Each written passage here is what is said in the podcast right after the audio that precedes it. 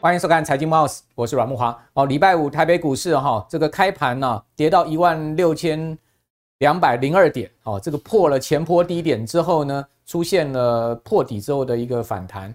哦，那大盘呢，整个礼拜五可以讲说是惊魂甫定哦，因为周一到周四连续重挫四天哦，总共干掉六百点哦。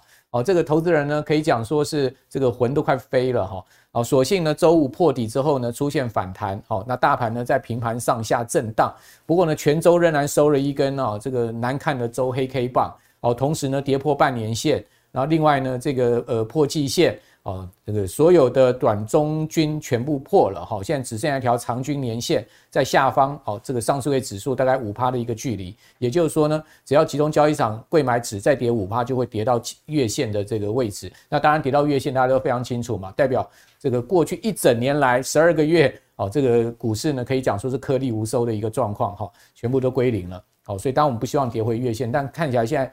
呃，这个盘势确实有点岌岌可危了哈。那周五呢，是硬拉这个高价的 IP 股哈，IC 设计族群，包括像世芯 KY、联发科哦，这个普瑞啦哦，这些股票呢都是啊，这个周五拉上来的股票。那这到底有什么样的意味？为什么呢？在大盘破底之际呢，去拉高价股哦，这到底告诉我们有什么样的玄机？今天我们会帮各位来解读这所谓 IC 设计族群哦，会不会是台股哈？呃，这一波。这个破底之后呢，大家首先去看待哈，呃，抓住这个真正低点来临之后要去布局的族群，这是第一个。好，第二个呢，我们也看到就是说，在最近哈，全世界经济的一个晴雨表哈，就是铜的一个问题上面。好，今天我们也会一开始来谈一下铜哦，跟原油的一个价格哈。那油价呢，也是我们今天会跟各位来谈的，因为油价最近也在涨到每桶九十块钱美金，甚至布油已经是直接冲到了接近九十五块一桶哈。看起来这一百块美金一桶的这个预言呐，哦，说到年底啊会来到这个油价哈，呃，这个似乎好像要成真了。一方面油价往上冲，但我们可以看到最近的铜价是往下掉的哈。大家可以看到最近的铜价其实是这个盘落的一个格局，虽然说没有跌很多啦，每公吨在这个八千三百块美金哈，这个 LME 的这个铜价。哦，感觉起来呢没有跌很多，但是呢却是疲弱。那我们来看到它是不是在这个供给需求上面出了问题？那我们一般来讲，铜就是素有铜博士嘛，哦，这个所谓的 Cooper Darter，哈，这个什么意思呢？就是说铜是这个经济的晴雨表，哈，也就是说你从这个铜价、铜的库存，哈，或者需求，我们可以看到整个全世界景气的一个概况。那最近啊，我们可以看到一个数据啊，就是根据国际铜业组织，哦，ICG。呃，ICSG 这个组织呢发布的月报，他这么说啊，他说一到七月啊，全球精炼铜市的这个供给是过剩的哦，听清楚是过剩哦，过过剩就代表说这个经济情况不是那么好嘛，过剩的二十一点五万吨哈，比去年同期是短缺哦，短缺了这个二十五五点四万吨，正好颠倒过来。那同时呢，他说呢，今年的这个全年啊的一到七月到现在哈。呃，铜的生产量是在增加的，它年增了七趴到一千五百八十四点五万吨，哦，产量一方面增加，而且呢，供给又出现过剩，这个告诉你中国的经济情况啊，一定是不好，因为呢，呃，全球原物料最主要的进口国就是中国，像铜啊，好这些铁矿砂，好都是中国最主要的这个进口的品项，好，所以在这样状况下，是不是呢？告诉我们这个全世界的经济哈，呃，还是一个未来值得忧虑的一个情况呢？哈，这个铜价我们可以看到。有这样的一个情况，等一下我们也会请到专家来跟各位谈。此外呢，还有一个值得忧虑的就是说，最近美国联准会不是摆出一副鹰派姿态吗？这个礼拜美股一直跌，好，主要跌什么？跌 ARM 连续跌四天，好，安摩 IPO 之后只拉一天之后呢，连续重挫四天，这是一个问题。另外一个问题就是辉达股价居然这个礼拜呢跌到了四百一十美金，四百一十美金是从。它这个发布财报的五百块的高点一路下来，已经跌掉九十块美金，的跌幅超过百分之二十，达到将近百分之二十了。那辉达再跌，搞不好转熊了，那这个还成何体统？所以呢，在这样这个几个问题之下呢，哦，这个就这个礼拜美股就疲弱嘛。还有一个就是联准会摆很鹰的姿态嘛。联准会就我们昨天节目有讲，哇，把这个今年年底。哦，告诉大家还有一次利率上调。那同时呢，明年的点阵图啊，这个位阶上调了五十个基点，后年也上调五十个基点。哦，告诉你，明年呐、大家不要期待降息了。哦，所以高盛说要降息要到第四季。好，可能明年只降两码。那问题是，现在全世界大家都债务那么高啊，你利率拉那么高，你不是要把自己搞死吗？拿石头砸死自己吗？比如我们要讲好了，这个那个呃，奥巴马当总统以前，美国啊，你说啊什么小布希、老布希啦、克林顿啦，这么多总统，他们所总共贡献给美国的国债，他这个还发动海湾战争的小布希，对不对？也不就八兆美金的债务余额，奥巴马一任从八兆到十六兆。好，奥巴马，你看多伟大，从八兆到十六兆。那奥巴马这个之后呢，是这个川普，哈，川普呢，呃，大陆叫他董王，哈，什么都懂嘛，谁叫他董王？董王一董董王两任，奥巴马两任十八兆，董王两任再八兆，从十六兆变二十四兆，现在多少？现在三十三兆。所以我们的拜登大哥呢？一任就给你从这个二十四兆呢拉到现在已经快到三十三兆了，你说美国这三任总统怎么在搞？哦，所以你说这个表，全球债务余额到三百零七亿，其中贡献最多的就 American 嘛，是不是啊？然后呢，说这个国际金融协会说，今年上半年全球债务就增加了十兆，那当然这个美国贡献最多。好，这个债务占全世界经济的比重恢复上升趋势。他说，此前两年这个比重啊，通膨因为通膨下降。好，那呃，同时呢，国际金融协会又说呢，这个随着薪资物价扬升的压力放缓，全球债务占 GDP 比重预估今年会超过达到百分之三百三十七，债务占 GDP 差了三倍啊！啊，哇，这真的，你想看这样的一个债务下利率如果一直维持高档。那不是就拿石头砸自己脚吗？所以今天这个问题蛮多的哈，一连串的问题啦哈。这个国际宏观的，我们就先当做这个新闻背景给各位了解。真正我们要请教，我们今天节目现场是财经 V I 客 Vincent 哈，Vincent 你好，呃，木华哥，投资人大家好。我们今天真的要请教 Vincent 呢，不是什么这个债务的问题，那算了啦，反正这种再多人不愁嘛，这个东西我们小升斗小民也改变不了，对不对？我们这样请教你，就是说这个童博士。哦的问题要请教你，另外一个油价要请教你，另外还有就是说，这个礼拜五呢，昨天去拉这个高价 IC 设计股，是不是有玄机？好，那再加上什么安摩 IPO 不好，然后辉达股价大跌，再加上呢说什么微软砍单辉达，哇，太多问题了，这个就一一并来请教你了哈。这个这个现阶段哈，刚好大概是过去两年半哈，对，大概是影响股市原因。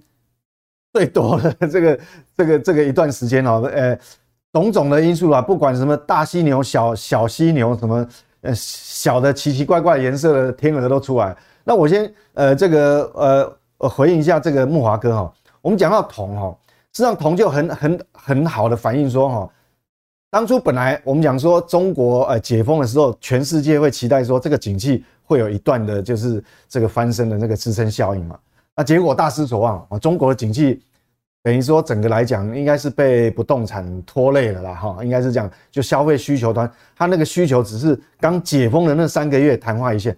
那整个制造业，我们知道它是全世界的制造工厂嘛。那当整整体制造业景气不如预期的时候下滑，那代表铜的需求一定就往下掉，所以它库存往上升，这个是合理的。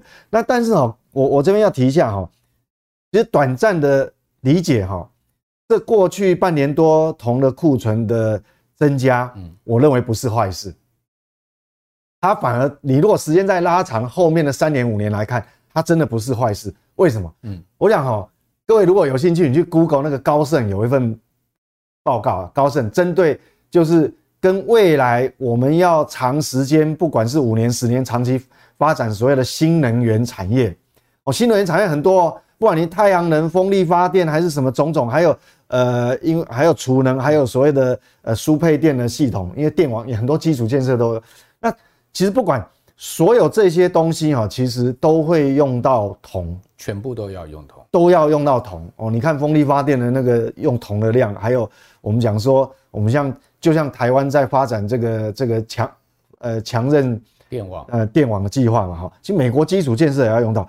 所以，如果你现在铜库存没有一定的保有量哦，未来短缺，那又是通膨的一个压力了。好，为什么？各位画面上看哈，红色的是目前这个铜美国铜期货的价格，那蓝色的部分柱状体呢？那我是从这个呃大概两两千零二年到等于二十年，过去二十年的这个哦英国英国的这个金属交易所的这个铜哈库存库存量。嗯、那各位看，虽然我们过去的半年时间铜哈感觉这个蓝色柱状体有翘起来，对不对？哦，就是说增加幅度很大啊。木华哥知道吗？他他手上的这个这个资料，他是说增加都已经快要翻倍了哈。但是事实上，那是因为基期很低。它即便是翻上来，各位如果对比过去二十年来讲，铜的库存确实是在历史低档区。嗯嗯。好，那那我讲高盛的那份报告告诉我们，他说啊，未来哈，我们要达到碳排放标准，要零净排嘛。有四大金属，一个是什么？锂锂金属，那过来是铜，过来是镍。还有个铝哦，大家一般我们很少谈到铝。那不管是锂也好，铜也好，哦，那镍也好，还是铝啊也好哈。那高盛这份研究报告说，你要达到零净零净排的话，未来那个产量哈，必须以二零二二年就去年为基准，要六倍，六不是翻倍而已，是六倍。那各位讲哈，我我我我大概让理解大家理解一下。这个矿矿开采哈，一般我们地表上，当然你产能要翻，呃，要要增加百分之五十，甚至于翻倍，那个难度还不会高到大家受不了啊。因为，但是你如果两倍要再上去的时候，它需求要六倍，要再上去，代表你低成本的那些矿区都被开采完了，那接下来你的那个品位本来是。高品位的，你要往低品位的去开采，哦，比如像镍，比如说你本来是含量百分之一以上的，那很好开采，成本够低。但是你开采不够不够用的时候，你要往一以下，甚至于要到零点七、零点六、零点五的时候，那那问题来了，你开采的成本非常非常高，要消耗大量的能源，就是石油。第二个，不止开采本身的那个成本很高，你提炼的成本。也是翻倍的，嗯嗯，那那时候你就很难去想象哦。我们刚刚看到这个库，你的铜库存这么低的时候，你想那个价格要翻到什么什么地步哦？所以这个这个也提供各位一个参考。这个就是说哦，那当然一般人比较不会去投资那种什么铜的 ETF 啊。不过这个你放在心上，这是常项。那未来还有一个威胁，我们讲我们外部环境哦，就像木华哥讲。利率一直高，一直高，那个全球债务不是创新高吗？未来会有两大威胁在我们金融市场。第一个就是各位看好这个画面哈，你看到这个图表是呃，美国家庭利息支出占个人支配支配所得哈，那它是以过去三十年，用一九九零年到现在三十年，不管任何一个大大小小的一个景气循环。它目前是以过去任何一个循环是用比过去是最陡峭的速度扬升的，是很像冲天炮啊。对，所以它在很短的时间之内呢，可能就会翻扬到二零零八年以前，就是次贷风暴到金融海海啸爆发的这一段时间的高点。那这个是未来一个很大一个灰犀牛哦。那这个是我们也要放在心上。这个可能最主要是房贷了哈。呃，就不不知道会从哪边引爆的。因为我知道美美国的这个家庭债务总共十七兆美金嘛，它其中十七兆里面十二兆是美国的这个所谓房贷嘛，然后一兆是信用卡债嘛，然后一兆多是车贷嘛，还有一兆多是学生贷款嘛，大概就这些全部加起来十七兆嘛。对，所以你如果看到画面啊，真的也是会捏一把冷汗。那但有时候现在是还没有问题，是因为金融市场它的资金存量。哦，还有流动性都还够好。那另外一个角度，刚刚是讲利息，家庭利息支出，那不是只有家庭嘛？好，各位接下来看，好，我先把利空一并讲完了哈。那各位画面上看这是什么？这是政府的利息支出啊，这是美国政府利息支出占它的呃这个政府的收入啦，啊的那个比重啊，比重哦，因为因为我们看绝对值。又不太准嘛，哈，你你要整，因为因为有通膨的干扰，那你如果说政政府的这个收入也并纳进来，那这个就比较客观。那我那个红色箭头指的就是今年，那今年就比前一年二零二二是突然跳升一个位阶，为什么？就快速升息嘛。那接下来你看二零二四开始，它就一路走高，就再也不会回头了。嗯，那这个占比哈，因为绝对值我就不用告诉你，那个绝对值是吓死你，你绝对都是以兆呃呃一兆元起跳啊。那你看这个比值就一路一路升，那当然了，你的那个左手边会有看到一个百分比哈，那就很可怕。所以一个是家庭，一个政府部门，那这个是未来我们必须面对，这个一定会最后也会干扰到我们我们的投资哈，这种金融市场，这是我们要非常理性去看待的。对，美国政府大概呃到今年底之后，每一年利息支出就要还还债的利息就要一兆美金，会超那以后会越来越越高嘛？对啊，对，因为你要借新还旧，借新还旧，现在利率高嘛，所以那。好，我们回到我们最关心的股市。那这个股市是不是已经这些效应是不是渐渐的已经干扰到，就最有有对影响到股市？当然会有，但是它还还没有到所谓的我们讲说呃呃，这个翻译上叫崩溃的临界点呢。哈，那个那个英文很长。因为这种宏观的对股票市场影响是很，它是渐进的，很渐进啊，而且是时间上面是不会是。对，因为我们如果从这个。呃，金融海啸就金融海啸之后，我们看到这个新的图啊，金融海啸到以来哈，那我们把那个标普五百的这个股息收益率嘛，那减掉什么？减掉这个是两年期公债殖利率，公债殖利率，我跟你讲，公债我想短期公债还还不明显呢，什么五年期公债、十年期公债、三十年期公债，你看最近这两个交易日到昨天晚上，不要说不要说昨天晚上。到现在，我们在录这个节目的当下，都还在跌。我刚刚看了一下手机啊，三十年公债期货还跌了零点四个百分点。所以为什么公债殖利率是扬升，造成你这个剪刀差？我们画面上看到这个黄色柱状体啊，等于 S M P 五百的股息殖利率减掉两年期公债值利率，这个这个是负负的，已经达到负负的三点四五，到到目前为止都还扩大。所以变成说，这代表什么？相对。你股市的吸引力就比较低，会会压抑，那都钱就躲到债券市场，所以这是我们刚讲到几个哈，包括原物料的有，还有政府债务、家庭债务，还有这个股票市场，这个都是整个这些目前我们的外部的背景环境是这样，所以当然我们就要步步为营了。那当然我们就是呃，如果回到我们本身，我们刚刚呃公布了啊，昨天呃刚刚公布了这个外销订单，我们来看。当是外部为影响，那我们看这个我们自己的哈，那以台湾的外销订单，八月是非常关键的，因为我们知道说传统下半年是我们的一段呃主要出口这个跟半导体啊电子有关系的这个旺季哈，出口旺季，所以八月很很重要。那我们先不管这个年增率的部分，好，先把它遮掉。你看那个月增，好，就是有一个栏位，它是比上月增减多少？那目前为止呢，这个表上面资通讯的接单绝对金额是比上个月少了四点三个百分点。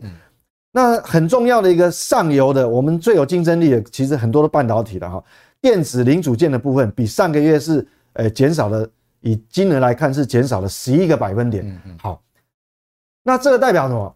事实上，这个结论哈就是什么？已经很明确了，今年就是旺季不旺了，大家不要期待。你不要再跟我讲什么有的没有的数字，就是最终就是看这个数字嘛。你的接单就没有那么多嘛。我跟你讲，下半年的旺季，如果你还没有办法呈现在八月份的话，我不知道你后面怎么拉货啦，来不及了。什么呃双十一的购物旺季，什么 Christmas 的旺季。你通通来不及了 哈，所以呃，所以就旺季不旺了。就你讲，美国人现在债务一屁股嘛，那个花钱当然也不能这个像以前这么豪迈了嘛。对，这个拉货，那我们很现实告诉我们就现在呢，呃，但是你先不要急啦，不是我听完这个哇，下礼拜就乱砍一通。我跟你讲，就是说忘记不忘，那变成说呢，只有局部的。啊，大概比较局部的族群啊，或是个股来轮动，嗯，好，轮动哦，也不是说所有的通通都不动，它轮，所以比较大概率可能，呃，以外部环境还没有到那个所谓你会崩溃掉的那个临界点，但是你也不要期待它会好，因为就是基本面就是忘记不忘。这个最麻烦哈。刚刚 Vincent 讲说这个最麻烦，第一个还没有到崩溃，就是也不会这个呃超级大跌，对不对？对对，因为金融面是这样看，对呀、啊，就是说大跌行情可能也不会是如大家所那么害怕说哇一路这样崩下去也不会。那但是呢，它也涨不上去，那这个就变得很难操作了，对不对？对，会难度会比较高。好，现在的难度，礼拜五的这个破底回回回上去，可能只是视为一个短线反弹而已嘛。对，所以应该如果操作面的来讲，现在只能讲说，其实我们看到所有族群、所有标的，不是本身这个标的呃有问题，应该是出在现阶段，既然是这样的环境之下，你的操作方法是不是要怎么搭配？呃呃，不要出问题。呃，所以应该是你操作方法的问题。哎，对。好，所以话说回来了哈，这个。懂得越多，看得越多的人哦，这个越辛苦。像明谁看那么多资料啊？就 刚刚前面那一段讲的这个，都很多的，可能我们观众朋友大家没有没不懂不没听过哈。那这个你也不会去思考这些，你你就活得比较单纯一点，他都活得比较辛苦一点。好，那外销订单各位看到哈，这个连续十二个月负成长，也的确哈，这个是很糟糕的状况。八月外销订单四百六十点四亿美金哦，你还是年减十五趴。哦，年减十五趴，你看到各。主要接单项目年减幅度都超过一成，好，都两位数的一个年减。刚刚 Vincent 讲说，连这个呃我们的资通讯哈，本来是接单最畅旺的哈，就是说这个 AI 伺服器这一块的，对，哇，都出现了这个八月较七月出现月减，对不对？可见 这好像热度没有办法持续，啊，这是这个状况。所以呢，这个状况就告诉我们什么？就是说呢，最近市场有说呢，这个呃微微软在砍单 H 一百。哦，说那个 AI 凉掉了哦，那这个问题也很大。问什么？为什么？因为微软就是那个 ChatGPT 的最大的金主嘛，OpenAI 的最大的金主嘛。结果呢，它居然是下修 H 一百的显卡订单。哦，那市场人士讲说呢，可能有两个原因。第一个呢是不久前微软发表 AI 协作工具，哦，这个 Microsoft 的三六五的 Copilot，那使用状况不如预期，因为 Copilot 是要收钱的哈。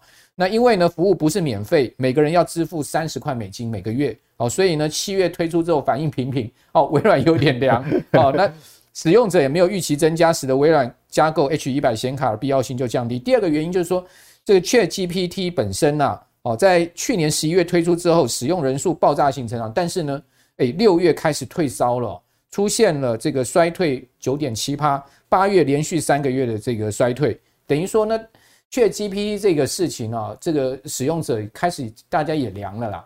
那这样子一个状况之下，双粮就就影响到我们刚刚讲说这个下给 H 一百的这个订单啊，然后这个 AI 的股价就一路。一路掉荡下去了嘛，好，所以那个黄仁勋来台湾不是讲那个演讲讲说那个呃 run don't work，难道他那时候已经打暗号说 AI 股票涨高了叫 run 对他逗点当初逗点没逗好，其实他逗点逗在那个 run 后面一个逗点，其实各位没有看到，他就告诉你股票高了要 run，他自己也 run 了，对不对？那大陆的说法叫 run，那所以股票要 run 吗？对，所以我我是这样讲哈，大家也也不要着急啊，呃，虽然说我们讲说哈，今年大概从外销订单来讲是，呃，旺季不旺嘛，哈，但是会不会达到说你就就完全后面就就一路往下就就变成很明确的衰退哈，很明显的衰退也不至于哈，因为这个我要让各位哈，就外销订单不好，它有可能是短暂啊，也有一个月啊，但是我们接下来我们看画图表，这个叫动向指数，好，那这个就是说我们。把外销订单本来就是营收的领先指标，那我们外销订单的领先指标，我们再来看一下，看下一个月的接单会不会是这个接单会不会就一路往下？其实你那个哈，你就松一口气。我说你也不用担心啦，不会马上就崩盘崩掉。为什么？因为这动向指数告诉我们，不管是你这个呃呃左左边是以这个加速来统计，或右边以金额来统计呢，那基本上哈，它大概都是持平的。这个采样哈，大概。以加速来统计，持平的都很高。像这个呃电子产品哈，这个以金额来统计的话，它持平大概有八十七个百分点。那总总个累计金额也都在五十以上。虽然它没有到五十五啊、五十六、五十七、六十，但是至少它还在五十一啊、五十点几。那这样来看的话，等于说我们现在的景气的温度啦，大概就是它有温度，呃温温的，这个是温水。好，但是它不会很热，但是还还没有冷掉，还没到凉了。它没有，它不是僵尸啦。它还是有体温的啦。好，所以各位不要这么担心。那现在现在只是说，各位可以好，哎，后面去留留意一件事情。刚刚我们讲到，呃，木华哥讲到这个 AI 的问题哦。其实哈，前我记得前几个交易日不是有一个新闻叫做，呃，高盛有下修台积电的这个，呃，这个修的很多啊，他把明年修到两百五十亿美金，对，资本支出嘛，哈。那我现在来讲，我可以暂时把它当成它是个别研究机构的看法。OK，好，个别，因为只有一家嘛。但是各位要去留意哦，如果说在未来一段时间，我不知道是呃呃两个礼拜、三个礼拜，还是一个月、两个月，如果接下来一个一个时间哈，突然有现在只一家开枪，突然有第二家、第三家、第四家，就就越来越多的公司去下修。啊，外资机，尤其是外资机构，因为外资机构在在美国当地的这个厂商的需求，他们是最贴近市场，他们这个准确度是值得我们参考。好，如果说越来越多公司去下修台台积电的资本支出，那我告诉你，它就是一一个领先的讯息哦。嗯，哪怕台积电现在还没有改口，但是有时候台积电的法说会它是有会有一些呃落后了哈。但是台积电本身其实上一次的呃法说会他自己有讲啊。AI 确实这一部分的订单是满的，嗯，但是它不足以弥补其他比较成熟制成的一个订单的的降低嘛，好，所以所以整体而言，他自己说，呃，确实有一点这个等于库存调整还还整体而言还没有结束嘛，但是单独 AI 那一部分没有问题。好，那我来解答刚才木华哥讲说，那这个 ARM 它。哦，昨天晚上曾经哦，这个跌破成交价哈。那 NVIDIA 不好，那是不是整个 AI 晶片呢？是不是这个需求单会有问题？我告诉你，短线我不敢讲，短线也许有其他的一个干扰，但是长线呃来观察哈，我们看这个图哦，你绝对没有办法抹灭这样的一个趋势哦。这个来讲哦。它的复合年增率还是高达三成的部分在成长，这个叫全球 AI 晶片的市场规模预估。所以台积电即便即便就被下修这个资本支出了，我认为如果分很多项目，它有一个项目绝对不会下修，叫做那个那那个先进对 CoWoS 就是先进封装。封装的制成这一部分。好，所以这部所以其实你看哦，今呃，好像我们在录影当下，这个今天的那个那个股市哈，大概跟那个先进封装有关系的那个股票，啊它就它就反弹很快哈。好，大概各位其实你一查就知道我在讲哪一档哈。所以这个趋势是不会改变。好，那另外呢，如果说呃，因为大家可能对这个有些伺服器可能最近的修正幅度也很大，那各位看哦。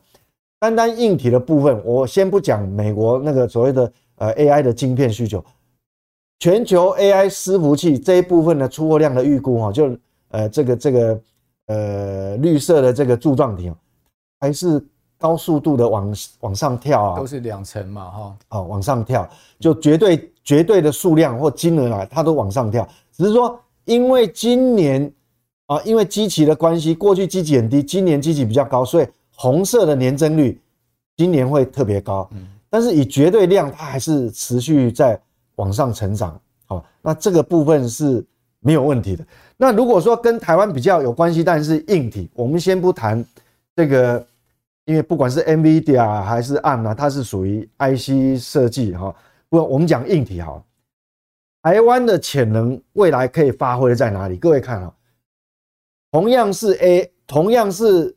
半呃被动元件，或同样你是一个散热，或同样你是一个一个一个所谓的这个这个 AI server 里面的插槽或是 connector，过去传统的伺服器或过去传统的这些东西跟 AI 的规格差异在哪里？在这张表，这张表我跟你讲，你你保存下来，你你你一年、两年、三年都一样的道理，这是一个趋势。我举一个例子哈，比如说一样散热模组，非一般的伺服器的散热模组跟这个过来 AI 系统啊伺服器规格，我想规格不一样，它价格散热的部分差了十倍同样一个 piece 啊，同样一个模组，它差到十倍。那电源供应器 power 它大概有七倍。我讲价格啦，哦，价格。那接下来风扇，你不要看不起风扇了，哎，做风扇呢，哎，弯刀就，你不要以为把它想象成电风扇啊，不是的，就是说它的规格，它需求的很多散热，还有它的重量，还有一些很细节的部分哦，它价格可以差到五倍。好，连机壳基本上是量的问题啦。好，机壳好，那既然这样的话，当我们看到前一张图伺服器的量是这样开出来。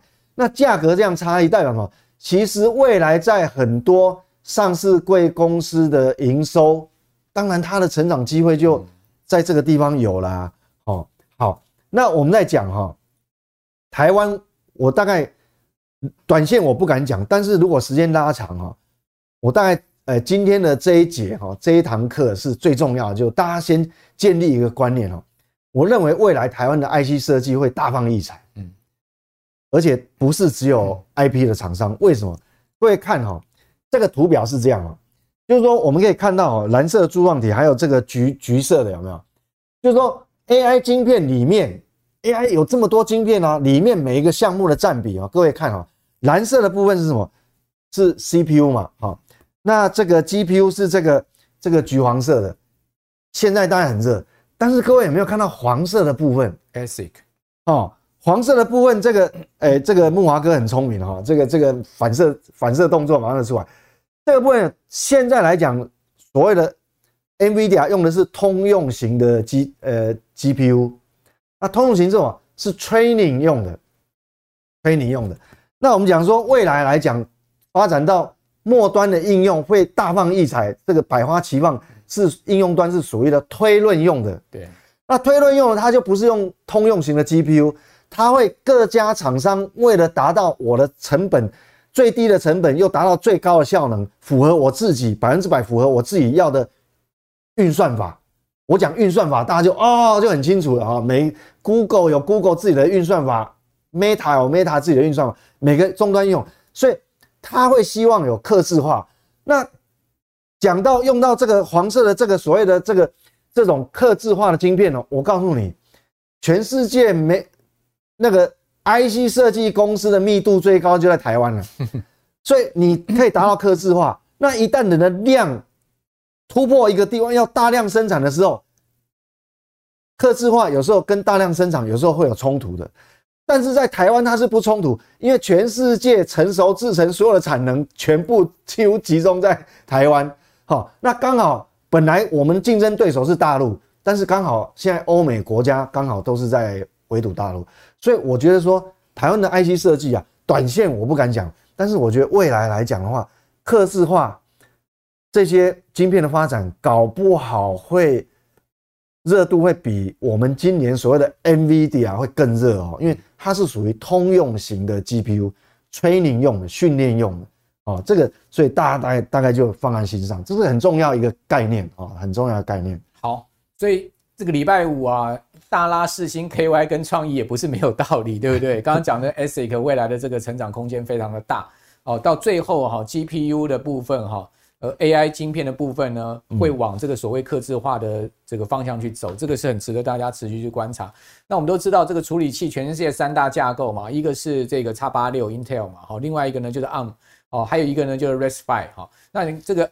ARM 呢，呃，这个在软银主导之下呢，IPO 啊，这个礼拜 IPO 第一天大涨，这个超过两成啊，表现非常亮眼。但连跌四天哦，哦，据说呢有一大堆的这个秃鹰去放空它，最主要是因为 ARM 的，我觉得它原因是因为它的本益比太高了了，对对对，它本益比高达这个一百七十倍哈，这个比辉达的本益比还高。主要原因是因为 ARM 它是一个开放架构，它在权利金跟授权金的部分收取的都非常少哦，所以呢，它的营收啊。哦，跟它的获利啊，就跟它的股价 IPO 的股价比哈，跟它的市值比的话是差距很大了哈。所以呢，在这样状况下，有人讲说，ARM 会不会去收高通税哦？因为高通就是用这个 ARM 的这个 IP 啊，在设计那个手机晶片嘛。哦，会不会去收高通税？哦，这也是一个我想 ARM 在这个天人交战的地方，因为你如果 你如果要把你的授权金、权利金拉高的话。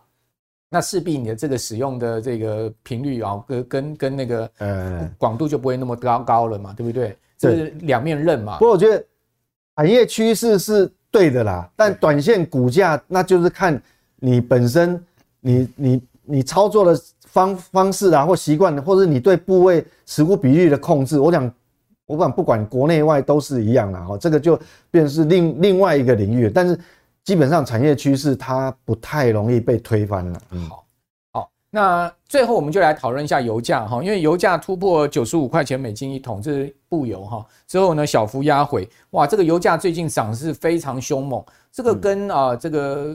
呃，OPEC Plus 啊，他们的联合减产持续到年底是有关系，也跟哈呃，我觉得这些产油国家哈，似乎要给美国穿小鞋是有关系了，因为美国现在通膨那么有政治因素，那也都会有一些都都有嘛。好，那呃，油价的部分我不晓得 Vincent 怎么看？那但目前为止，其实我们知道，大家现在全世界的景气都有很每一个国家都有各国的问号了，而且问号可能不止一个。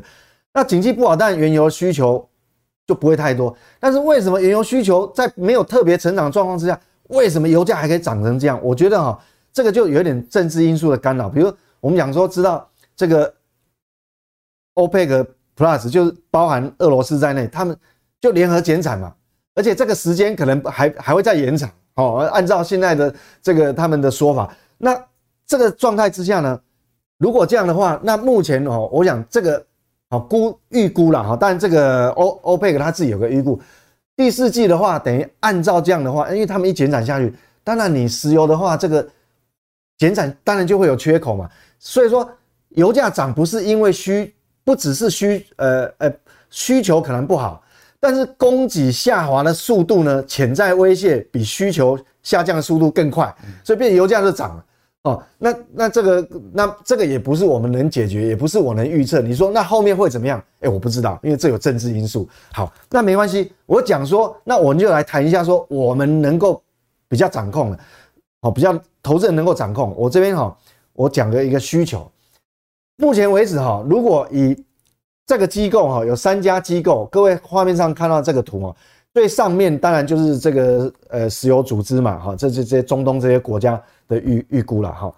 那美国的预估呢是最下面呃这一条呃红色的曲线，它是最保守，好，但是不管是欧佩克预估的，还是美国，还是中间那条是国际呃能源组织哈，那不管你你你是怎么看法，他们一致认同哦，他们这个研究机构也不是糊弄，他们有他们的依据了哈。他们认为未来的需求是长这个样子，那曲线图不管它怎么转来转去，那趋势就是向上啊，你就逃不了啊。哦，这个这个你你这个表你就没办法回避啊。那何况现在是需求不振哦，那万一你下一次呃景气的循环需求是开始翻回往上的时候，那你这你石油的供给够吗？好，这个是需求。那我们来看一下供给，这个是美国哈。画面上这个是美国的很大的一个供给。美国为什么有办法就是变成石油输出的国家？就是因为页岩油技术的革命嘛。但是它有很大一部分过去来讲呢，是所谓这个翻译哈，叫做诶最活跃的产油盆地啦。诶，那个名称叫什么盆地？我现在忘了，也不是侏罗纪了哈。不啊，不管了。它这个图表是所谓的钻油井、钻油机啊，钻油就是钻油井的意思一样。那你可以看哦，因为。页岩油它本身的油井跟传统的那些呃传统页页那个油井的寿命是不一样，它页页岩油的它油气的那个井寿命是很短的，所以它现在来讲，各位看到那个绿绿色的柱状体，到最后变翻翻负的变成是红色，就是说它的这个产油井的数目啊是快速的萎缩，那这一部分的产油其实占了美国石油总产量的百分之四十，哎，所以说需求未来是往上就。刚才看到那个图表，但是你的供给在未来有可能是供应不上。好，那接下来那供应为什么我很我这么有笃定说它会供给不不出来？我们接下来这个图表就有意思啊，所以这个都不是我讲的哦，这个都是活生生的数据在这。这个是标普五百科技股以外的这个呃资本支出，好，这是白呃白色是科技业的资本支出。那底下那条红色的曲线呢？那个是能源类股的资本支出。那为什么会这样？我跟你讲，大家都知道未来是要诶强调新能源，我们要开创绿色能源哦，不管风力发电、太阳能发电，还是氢能源，还是什么哦，包包括电动车的发展，都是未来趋势。那当这些产油企业，他就想，那不对啊，那我 包括沙乌地阿拉伯，他现在很多的钱是扎在新能源，他不是扎在他传统的油井开采啊，所以这个。呃，原油是原旧能源的这个资本支出这么低，就红色曲线。那你认为，当景气翻扬的时候，它没有资本支出，都没有新的资本支出，它的供给，它原油的供给，它能跟得上这个吗？那就会有问题。所以为什么油价涨？所以我说，从这样来看呢，未来就算油价没有翻到百元以上，但是我很肯定的一点就是，时间拉长以后。你也不要期待油价会很低，对，哦，就即便它不涨，即便未来这个沙乌地阿拉伯好，它愿意放松它开采，但是因为你供给跟不上来，嗯嗯，好，那需求又在往上，原油大概也便宜不不到哪边，那我们必须要把这个心态放上。所以为什么 FED 它会，他们大不大概认定这个利率水准会维持在高档很久？其实这个变数也是其中之一。好，这个变数很多啊。这个油价、铜价，包括刚刚 Vincent 有跟大家讲说啊，嗯、台湾未来一个最大机会就是在这个所谓客制化的 AI 晶片订单这一块市场上面。哦，那这些呢，我们可以看到有风险、有机会。这其实基本上就是股票市场，哈，就是在投资上，就是永远就是风险利润并存的一个情况，对让大家去取舍。好，那最后呢？好，我们跟这个 C-Money 股市爆料同学会合作哈，就有人问到这个零零六七九 B 啊，这档元大美债二十年啊，说一直跌，好，那一直跌为什么还有人一直买？哦，这个地方就要请教 Vincent 了，就是说他们到底在捡便宜还是等降息啊？那降息现在看起来明年前三季都无望了，哦，至少一年后的事情，应该现在就买会不会太早呢？应该这么说哈，如果猜价格。我真的就没有办法提供各位的意见了哈，因为价格有时候很难说。为什么很难说？我告诉你哈，在我跟木华哥在录这个节目的时间当下，我手机一打开，我告诉你，那个三十年公债的期货价格都还在跌。你看到画面这个都还在跌。那刚才问的那一档 ETF，刚好它也是长期属于长期公债，因为它是二年期以上的。那我们知道，你公债的价格在跌，当然这个有种种因素啊，也有通膨的疑虑了哈。那我我先不谈，这个公债在跌，那当然你的 ETF 你是属于长期公债 ETF，当然也跌啦。那但是呢，短期的货币基金那种短期的债券就不影响哦，可能是两年期以下、一年期以下，它就不影响，它就不影响。为什么？现在钱都躲到这个所谓的哦货这个货币基金市场。三个月期国库券啊，这个都是一年期以下的，有三个月，有六个月哦，那一年期以下，所以现在已经突破一兆了。那今年肯定累积到最后一定是创纪录，超过二零二零年。那你想想看哈，债券在跌，相对相反的就是代表利率一直在往上冲嘛。这目前的债券两年期债券值利率已经来到多少？呃，五点一四，这个还是昨天的。价格可能现在又更高了。那十年期公债殖利率呢，跑到四点四八。那这一这一档都是长期公债。那三十年长期公债的话，现在是四点五五，四点五五。那也许下礼拜冲到四点六、四点七也不一定啊。所以我没有办法告诉你说现在是不是最低，我不知道。但是你接下来就你自己要去拿捏了，要去控制一下这个这个你的部位，就是说。你不要一一次真的把它压到满修黑，因为最低会在哪里不知道嘛。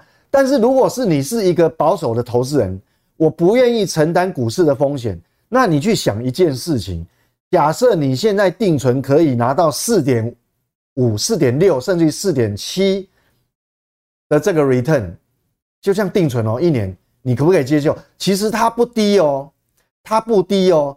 你想想看，如果你的定存能够拿到四点六、四点七的话，那你现在要不要太过担心？我只能说，你如果你过去一段时间你先买，那当然你的利率就比较低，你有一点吃亏了。但是如果你当初就压满了，当然你会吃大亏。所以目前我认为你的问题只是部位的控制。哦，你如果买很多，当然你会有压力，那当然你要停看停。那如果你只是刚进来要买，你的持股率很低，其实你有什么好害怕？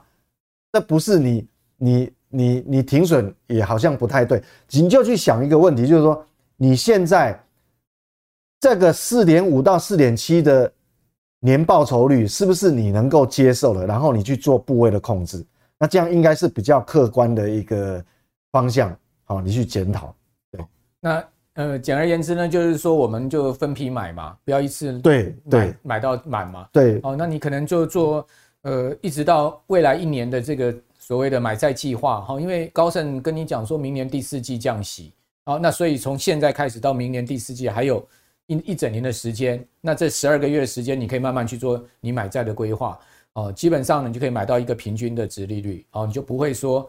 呃，现在全部一压压下去，万一这个美债值率再往上去的话，那基本上你又买贵了，对不对？哦，所以我们有 一个一年的计划，我觉得这样应该呼应一下刚 Vincent 讲的，会是一个比较好的这个思考方向。好，那我们的问题就回答给这个同学喽，好，让您来参考。今天非常谢谢 Vincent，好，也谢谢我们所有观众朋友的收看啊，请各位呢。这个锁定我们财经幕后时啊，每天呃每个礼拜六日早上九点钟的播出哈。那同时呢，把我们的节目介绍给您更多的好朋友，我们大家一起在投资路上哈，共同的成长。好，我是阮木华，我们下次见，拜拜。面对通膨物价的大幅上涨，投资创造额外收入已是现代人必学的人生课题。这堂半世纪台股不败全攻略将带给您最完整的技术指标课程。大家好，我很荣幸与轻松投资学院合作募资我的课程。本课程叫做《半世纪台股不败全攻略》，将是我累积半世纪的统计所归纳出最具系统性的综合指标课程。半世纪台股不败全攻略，教你十二种图表形态理论，让你快速理解，一眼看出个股优劣。二十五种技术指标全收录，所有指标都将助你提高投资胜率。正确的分析方法加上正确的投资策略，帮你获利极大化。我是杜金龙，台股实战半世纪的我，将用最轻松简单的教学方式，教你把各种图表、指标、理论，从文言文翻译成白话文。从入门到进阶，杜金龙老师半世纪台股不败全攻略，教你正确研判买卖时机，掌握股市趋势。欢迎你来轻松投资学院与我一起共学。